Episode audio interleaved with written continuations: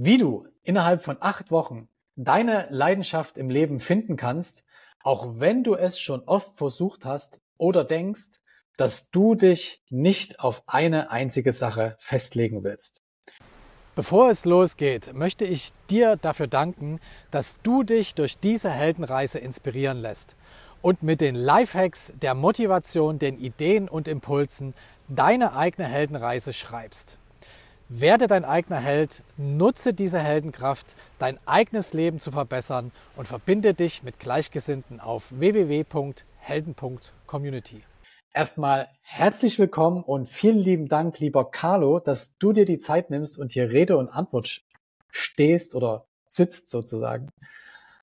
Ja, hallo, lieber Marco. Ja, danke, dass ich hier sein darf. Das ist immer noch wahnsinnig spannend und aufregend. Ja, finde ich auch. Und ich bin auch ganz äh, gespannt auf deine Geschichte und auf deine Story und äh, vor allen Dingen auf die Positionierungsideen. Ähm, ich würde vorschlagen, ich stelle dich erstmal ganz kurz vor und dann starten wir direkt rein. Sehr gerne. Also, Carlo ist einer oder ein sehr erfolgreicher Positionierungscoach. Er war ursprünglich jahrelang Metallbauer und Haustürverkäufer im Bereich Solaranlagen. Sein Wendepunkt war eine Privatinsolvenz, die ihm wieder in seinen alten Beruf als Metallbauer zurückführte. Dort wieder angekommen, diagnostizierte sein Arzt eine extrem seltene Krankheit, woraufhin seine Karriere vorbei war.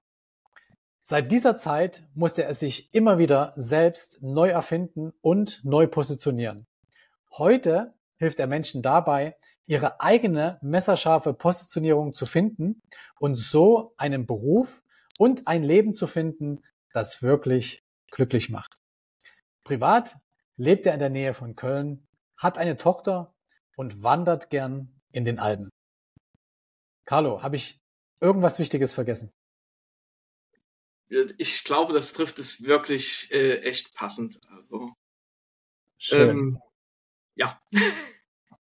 ja, was mich mal interessiert jetzt, ähm, man stolpert ja nicht so, und wir haben ja schon so ein bisschen in der Vorgeschichte gehört, äh, in sowas wie Positionierungscoach rein oder sowas, sondern das entwickelt sich aus den eigenen Erfahrungen heraus. Wie waren denn so deine Erfahrungen? Also vor allen Dingen, wie sah so deine Kindheit aus?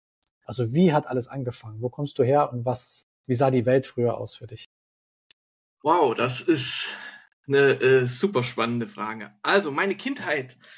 Ähm, ich komme gebürtig aus Thüringen, umgeben von Wald, äh, jede Menge Berge. Und ähm, da ging es tatsächlich dann schon in der Jugend mit der äh, ersten Positionierung los, weil mit 13 ungefähr sind meine Eltern und ich umgezogen. Mhm. Und ist gerade in dieser, in der, in der Jugendphase äh, ein völlig neuer Freundeskreis und äh, völlig neue Leute. Ähm, der alte Freundeskreis komplett weg. Und ich würde sagen, das war meine erste große Positionierung. Mhm. ähm, dann ganz normal aufgewachsen äh, mit äh, jede Menge äh, chaotischen Flausen im Kopf, Skateboard fahren, Knochenbrüchen und ähm, allem, was man so in der Jugend macht. Mhm. Ähm, Schulverweise, Partys, alles Mögliche. Ich habe nichts ausgelassen und äh, ja, das würde ich, so würde ich am ehesten meine Jugend beschreiben. Ja, das ist schön. Also du hast quasi deine Jugend wirklich gelebt. Ja, das, das geht ja nicht allen so. Und es, nicht, es gibt viele Menschen, die vergessen das, dass man das Leben auch leben muss. Ne? Aber was hat dir damals gefehlt? Was, was waren damals so deine, deine Träume und Wünsche? Ähm, meine Träume und Wünsche in der Jugendzeit waren immer irgendwie coole Autos, irgendwelche ähm, Partys mal machen äh, mit, es war eigentlich viel auf den Freundeskreis bezogen mhm. ähm, und da eine äh, ne, ne Community aufbauen, ähm, die wirklich ähm, nachhaltig besteht. Hm. Das würde ich so sagen, das war, war so mein Haupttraum in, in der Jugend. Hm. Ja, jetzt ist es ja oft so, dass äh, die Träume erstmal ein bisschen warten müssen. oft liegt es dann am Geld, dass man ähm, sie nicht erfüllen kann. Ähm, jetzt, jetzt bist du deinen Berufsweg gegangen. Ich habe ja schon ein bisschen, bin ja schon ein bisschen drauf eingegangen. Ähm, und jetzt hat plötzlich ein Arzt etwas festgestellt bei, bei dir. Was, was war das denn und, und warum ist das so selten, das Ganze? Ähm, bei mir wurde eine Porphyrie festgestellt. Mhm eine akut intermittierende Porphyrie. Das heißt, meine Leber, ähm, ganz einfach ausgedrückt, arbeitet ähm, in Schubphasen nur so circa 30 Prozent mhm. und baut keine Giftstoffe ab, sondern schickt die zurück in den Körper und vergiftet quasi den Körper selbst. Mhm. Okay. Das führt zu Lähmung, Delirium, ohne was getrunken zu haben. Also, aber nicht die schöne Form, wo man einfach nur ein bisschen lustig drauf ist und ein bisschen rumturmelt, sondern äh, man liegt wirklich auf dem Boden und kann weder sprechen noch sitzen noch irgendwas machen. Das Blöde dabei ist, man ist im Kopf voll klar. Mhm. So, und so einen Schub hatte ich.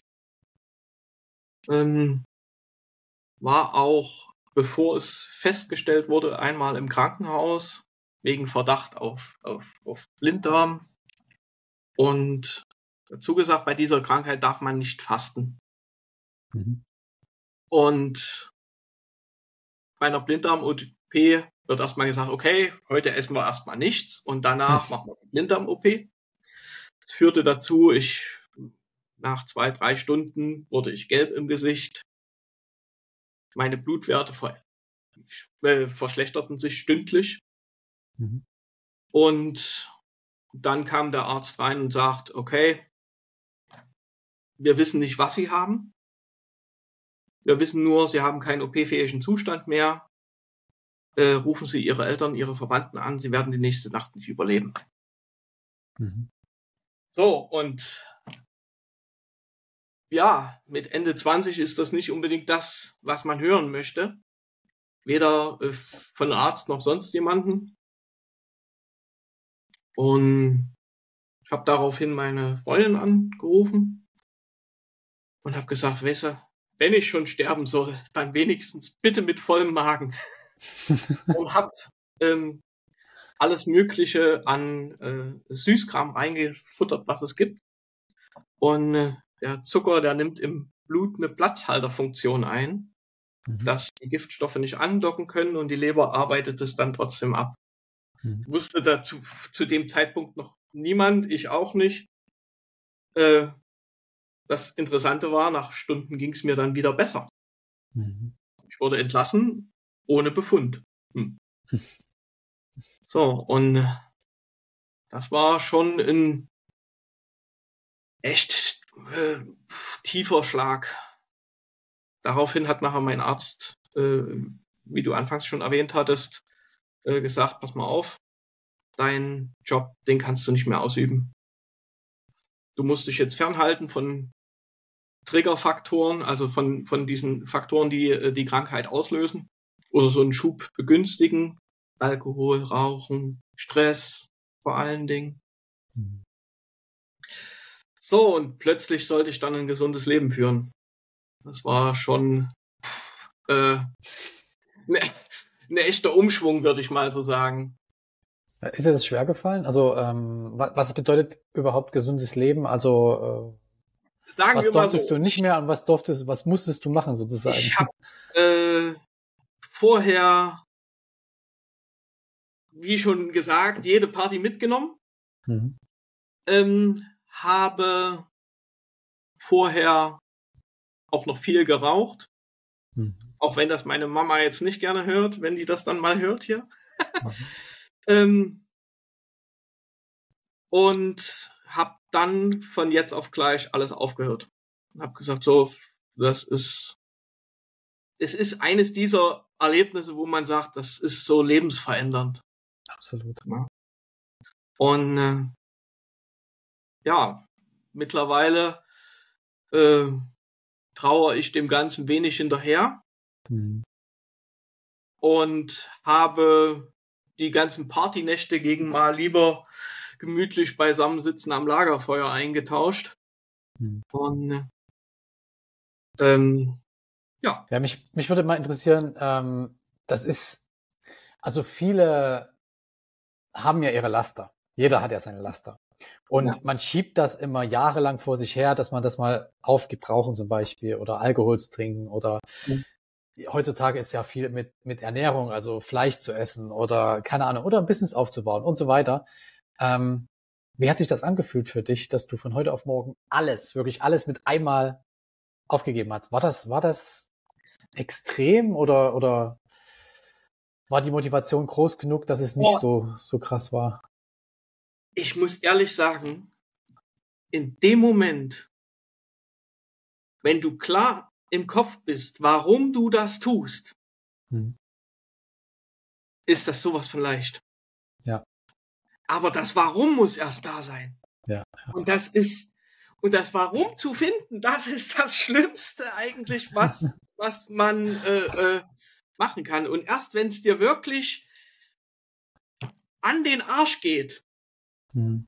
dann raffst du dich auf. Vorher, sagen wir ganz einfach, ist dieser faule Sack, der da an dir dranhängt, so groß, dass du eigentlich nichts änderst. Und wenn, mhm. dann änderst du nichts langfristig. Aber wenn das Warum klar ist, ist es ganz einfach. Und es geht rasend schnell. Würdest du sagen, dass es auch ein wichtiger Punkt ist, um seine eigene Positionierung zu finden, also seine, seine Leidenschaft sozusagen im Leben? Definitiv. Definitiv. Ja. Also, ähm, das ist auch Teil meines Programms, gerade am Anfang erstmal äh, hinzuschauen, warum läufst du überhaupt los? Hm. Was treibt dich an? Was sind deine Stärken und Werte? Wo, wofür stehst du? Hm. Und, und genau das ist äh, der, glaube ich, entscheidende Unterschied. Also ich würde gerne mal ein bisschen mehr auf das Thema Positionierung eingehen. Und zwar, äh, das hat ja etwas damit zu tun, dass man sich genau wie du plötzlich auf was völlig anderes fokussieren muss. Vielleicht etwas, was man gern schon die ganze Zeit gern tut. Das heißt, man verzichtet auf viele andere Sachen. Ja, man, man lässt viele andere Sachen weg und man fokussiert sich jetzt auf eine, also Fokus, ja, glaube ich, ist der Weg. Und ich glaube, dass da viele Ängste dabei sind bei Menschen, dass sie sagen, ja, dann eigentlich will ich ja das andere auch noch tun, aber ich weiß, dass ich eigentlich damit besser fahre. Ähm, wie gehst du damit oder wie bist du damit umgegangen? Das ist die erste Frage. Und äh, was würdest du anderen Menschen raten, wie man, ich sag mal, diese Gedanken vielleicht irgendwie in eine, eine gute Bahn lenken kann, dass man zu einem besseren Ergebnis kommt? Ähm, du kannst dir das vorstellen, wie wenn du durch ein Fernglas guckst. Mhm. Ne, und du guckst auf dein Ziel. Ähm, wenn du das Fernglas wegnimmst, das andere ist alles noch da. Du musst nicht unbedingt auf alles Mögliche verzichten. Und äh, genau das ist ja eigentlich die, die größte Angst jeder denkt nur, okay, wenn ich jetzt, äh, nehmen wir an, Autoschrauber werde, dann darf ich mein ganzes Leben lang nur noch an Autos schrauben, äh, obwohl ich viel lieber an Motorrädern schraube. Das eine schließt das andere nicht unbedingt aus. Hm. Und, und das ist ja das Lustige bei der Positionierung. Jeder Mensch ist so einzigartig und individuell, dass es für jeden Einzelnen eine Positionierung gibt die gefragt ist auch. Und somit ist eigentlich das Thema Konkurrenz, was ja eigentlich die größte Angst äh, da ist, die ist eigentlich fast nicht vorhanden. Weil wenn du so spitz positioniert bist, dann kannst du auch in einem grauen T-Shirt auf die Bühne äh, äh, gehen und sagen, hier, hier ist äh, eine neue Plattform, da geht er alle drauf. Oder du ziehst dir einen schwarzen Rollkragenpulli an und sagst, hey, hier ist ein neues Handy, das kauft ihr euch jetzt mal alle für 1000 und Euro. Und die Leute machen es. Hm. Also das sind so die, die, die bekanntesten Beispiele, äh, die, denke ich mal, auch jeder kennt, ohne dass man Namen nennt. Mhm, definitiv. Ähm, da gibt's noch eine Angst, nämlich die Frage, ja, wie reagieren die anderen? Wie reagieren meine Freunde und meine Familie? Wie war das bei dir? Ich meine, du hast ja jetzt äh, quasi vom Metallbauer bist du zum Positionierungscoach geworden. Wie hat denn dein Umfeld reagiert? Ich war, glaube ich, immer der Verrückte, der immer irgendwie alles anders machen musste wie alle anderen. äh, somit ging es eigentlich. Das mhm. Schlimmere war, äh, meine Family zu überzeugen. Mhm. Ja, meine Eltern, als ich denen nachher gesagt habe, okay, ich mache mich selbstständig. Um Gottes. Oh Mann, wie kannst du nur? Und es ist doch, mach doch lieber was anderes. Und so, und das war, glaube ich, die, die schwierigste Aufgabe bei der Positionierung. Hm. Im Businessplan schreiben, kein Thema. Äh, äh, das bei einer Bank vorstellen, alles kein Problem. Aber einen eigenen Eltern vorstellen, die dich ja dein ganzes Leben lang kennen und die mhm. dir genau ansehen, sobald du nur ein bisschen von der Wahrheit abweichst. Äh, das ist, glaube ich, das, das Schwierigste. Und meine Eltern, die haben lange gebraucht und haben dann aber auch gesagt, okay, was aus dir mal noch werden soll, das ist äh, äh, Wahnsinn, was äh, da kann man tonnenweise Bücher drüber schreiben, wie dein Leben verlaufen ist. Das glaubt einem kein Schwein. Ja, am also Ende zeigt ja, ja. Ja, im Ende zeigt es ja auch äh, nicht äh, die Ängste von dir, sondern die Ängste deiner Eltern. Ja, also wenn sie sich selbst nicht zutrauen, trauen sie es dir letzten Endes auch nicht zu. Was war denn dann so, also du hast das ja dann gemacht und du bist ja jetzt auch erfolgreich. Was waren so die größten Momente, so die, wo du halt, oder die größten Meilensteine, wo du dann halt deinen Eltern zum Beispiel sagen konntest, guck mal, jetzt habe ich das und das geschafft. Gab es da sowas? So große Momente? Ein riesengroßer Moment. Ähm, also jetzt ganz, ganz tief aus dem Familienleben geplaudert. Mein Vater ist ein sehr straighter Typ. Ne? Mhm. Und äh, Lob kommt nicht ganz so häufig, sagen wir mal so. Aber er hat mir zu Weihnachten so auf die Schulter geklopft, so dieses typische, ja, mein Junge, ich verstehe deinen Weg nicht, aber du gehst ihn. Wahnsinn, mach weiter. So, und ähm, auch meine Mutter, der, derselbe äh, Tonfall. Und ich glaube, das war für mich so der, der größte Meilenstein, als im Kopf bei mir ankam, ich habe den Rückhalt meiner Familie, ich habe den Rückhalt von meiner Tochter, ich habe den Rückhalt von meiner Freundin und jetzt kann nichts mehr schief gehen.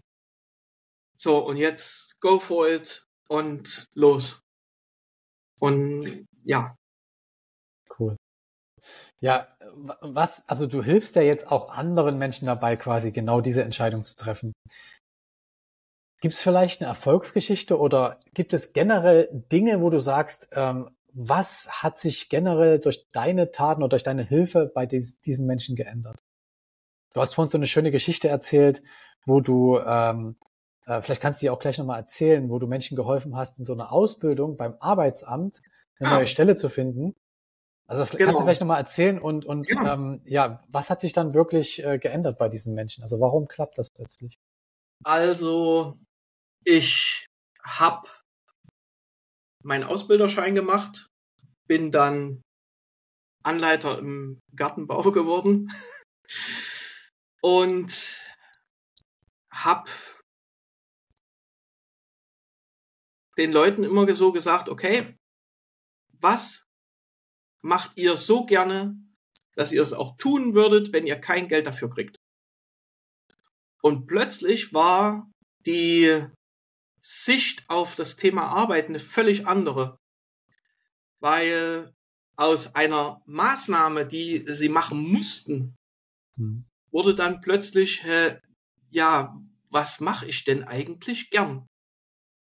So, und äh, da, oh, das habe ich sehr, sehr viele Menschen im, im Kopf. Der eine hat äh, gesagt, er hat als Kind wahnsinnig gern geschnitzt. Hm. Und sein Vater, also ehemalige Sowjetunion kam hierher, äh, sein Vater hat ihm immer gesagt, damit wirst du nie Geld verdienen und äh, du wirst jetzt technischer Ingenieur. Führte zum Burnout. Mhm.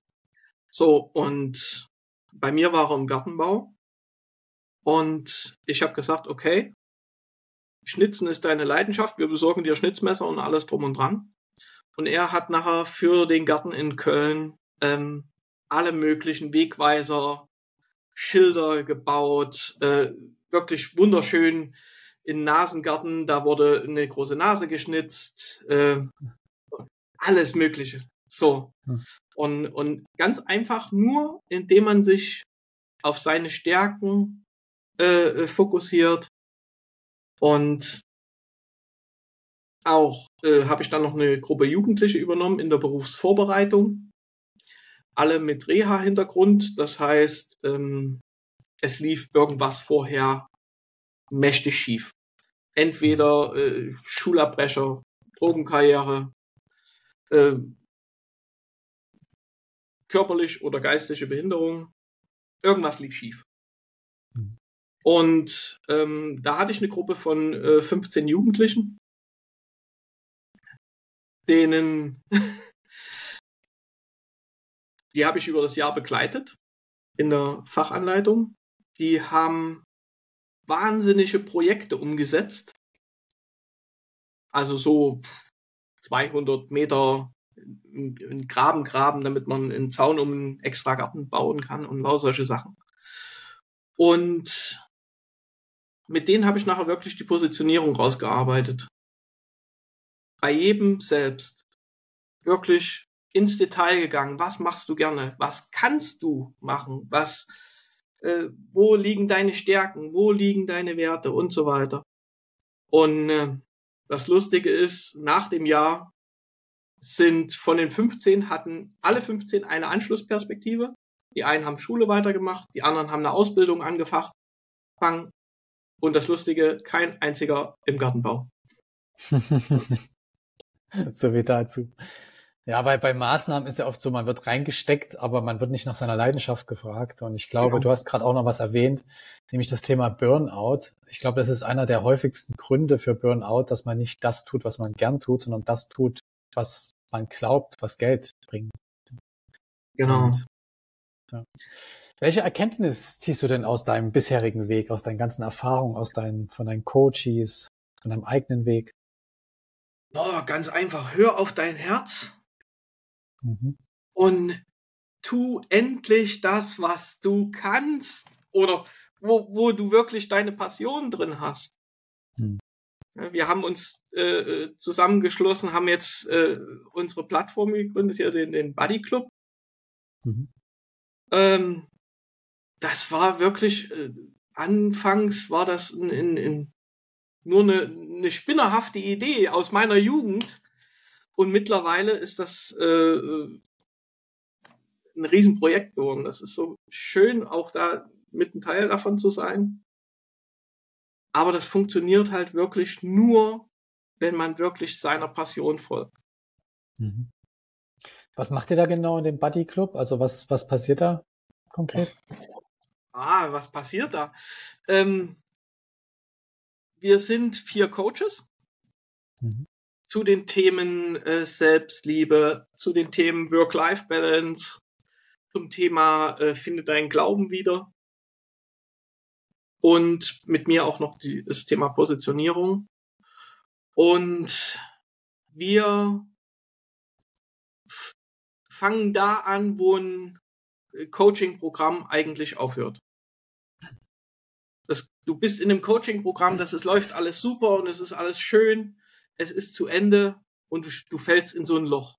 Wie wenn du so eine Serie gesuchtet hast und plötzlich ist die Serie Ende und du denkst dir so, äh, was, was, mache ich jetzt mit meiner ganzen Zeit? Mhm. Wo finde ich Leute, die mir zuhören und alles drum und dran?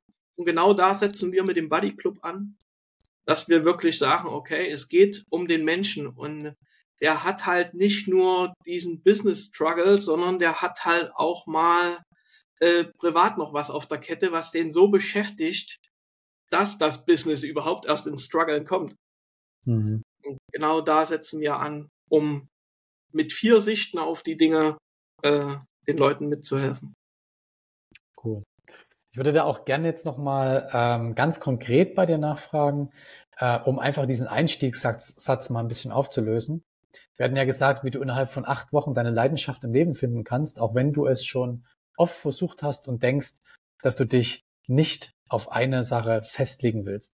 Hast du drei konkrete Tipps, wie man, wenn man jetzt denkt, okay, ich möchte eigentlich ja schon meiner Leidenschaft folgen, ich merke, vielleicht mache ich nicht genau das, was mir wirklich liegt, weil ich merke einfach, ich kann nicht nachts nicht durchschlafen, ich habe vielleicht irgendwelche anderen Probleme ähm, und vielleicht hat es ja was damit zu tun, was für äh, Tipps hast du für diese Menschen? Boah, das ist schwierig, weil es ja doch eigentlich ein sehr individuelles Thema ist. Ja. Einerseits empfehle ich grundsätzlich erstmal die Basis, äh, sich erstmal bewusst zu machen, was sind die eigenen Stärken, was sind die eigenen Werte. Und erstmal zu überprüfen, lebe ich denn selbst danach? Hm.